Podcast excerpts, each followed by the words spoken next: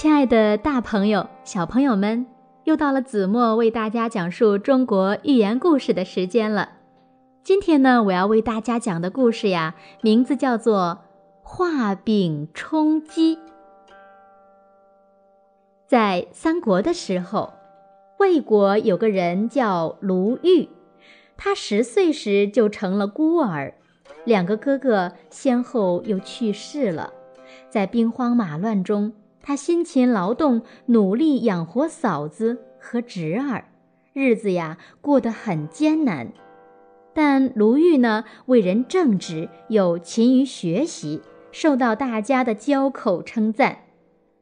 后来，卢玉做了官，清正廉洁，任职三年多，提出不少好的建议，魏明帝十分信任他。那时候呢，选拔官吏一般是凭人推荐，而推荐者往往只推荐有名的人物。这些名人多数只重清谈，不务实际，互相吹捧。因此呀，魏明帝很不满意，他希望找到真正有才能的人做官。在选拔中书郎时，魏明帝就下命令说。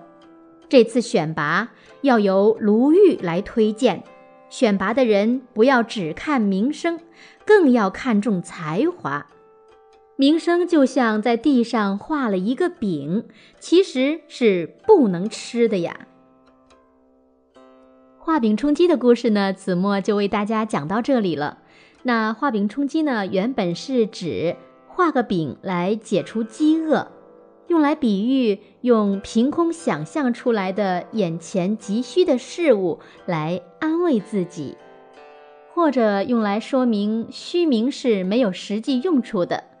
那还有个成语呢，大家一定听过，那就是望梅止渴，意思呢和画饼充饥是非常相近的。